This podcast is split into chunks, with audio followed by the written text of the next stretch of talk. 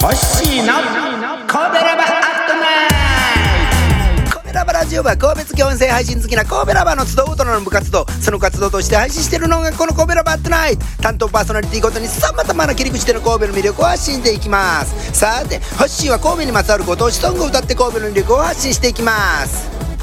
神戸を舞台にした映画やテレビドラマのテーマソングを歌太郎いう企画の8回目。ウルトラセブンの3回目。1967年当時のテレビスポンサーの武田薬品工業さんが関西ロケを熱望し第14話15話の前後編ウルトラ警備隊西へのロケ地が神戸だったのです。ウルトラセブンといえばやっぱりアンヌ隊員です。岸見ゆり子さんがお役をなさってました。後編15話ではウルトラ警備隊の隊員たちがペダン星人を警戒し神戸市内の各自自分の持ち場に張り込むというくだりがあります。ウルトラ警備隊の制服を着ていてはペダン星人に先に見つかってしまい張り込みの意味がなくなるので隊員は皆私服なのですがなぜか隊員はコスプレ状態。諸星ダンさんのスーツ姿は良いとして天城隊員は六甲山で登山服。そこ隊員は神戸港でマドロスさんセーラー服ですね。アンヌ隊員は市街地見張り担当だったのですが赤いワンピースにウィッグ黒いベレー帽ロールスロイスのドアを開けたまま運転席に腰掛けて足は社会で組んでいる姿。どこの大富豪のお嬢様といういでたちで異常なし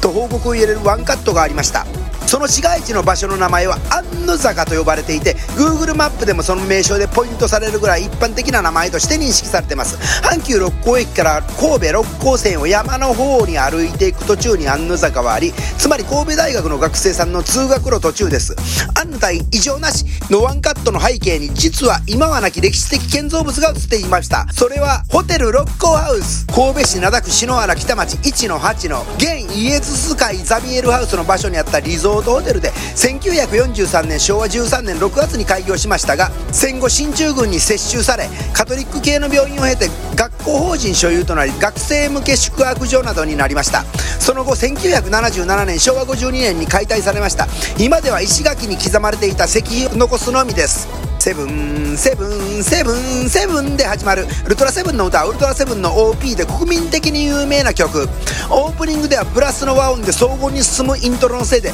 クラシック的なおおらかなリズム取りなのかと思いきやビートが入ってくるところからはジャズの比較的跳ねてない4ビートなんです。ベースラインも4ビートでランニングしてます。そして2番と3番の間感想ではいきなり行進曲的なアレンジになりコードも複雑なクラシック的展開をします。でここからはポッドキャストには著作権関係で規制曲を流せません。CM と歌の歌詞はスタイフの私ホッチーチャンネルにお飛びくださいませウ